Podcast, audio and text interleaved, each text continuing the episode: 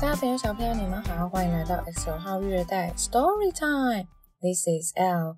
Today's story is Alphabet Ice Cream. Alphabet Ice Cream。小朋友，这本书里面会出现两个人物，一个是 Nick，还有另外一位是 Sue。他们也是这本书的作者哦。什么是作者呢？就是写这本书的人。那你们仔细听听看，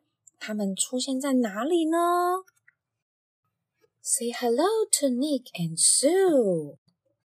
A is for apple. B is for bat.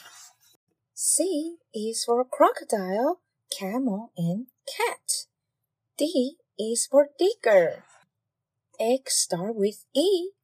F is for fork and fish fingers for tea. G is for grasshopper. H is for honey.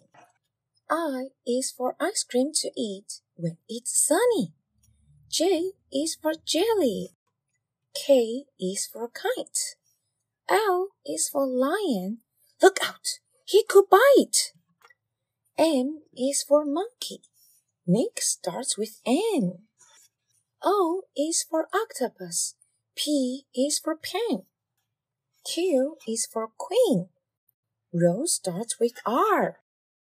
S is for Sue and spaghetti and star.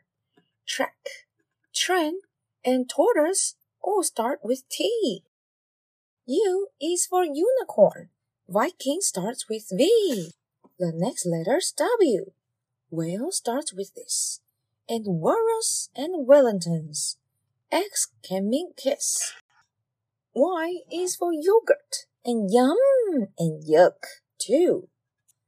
Z is for zoom. Goodbye, Nick and Sue. Goodbye, everyone. I will see you next time.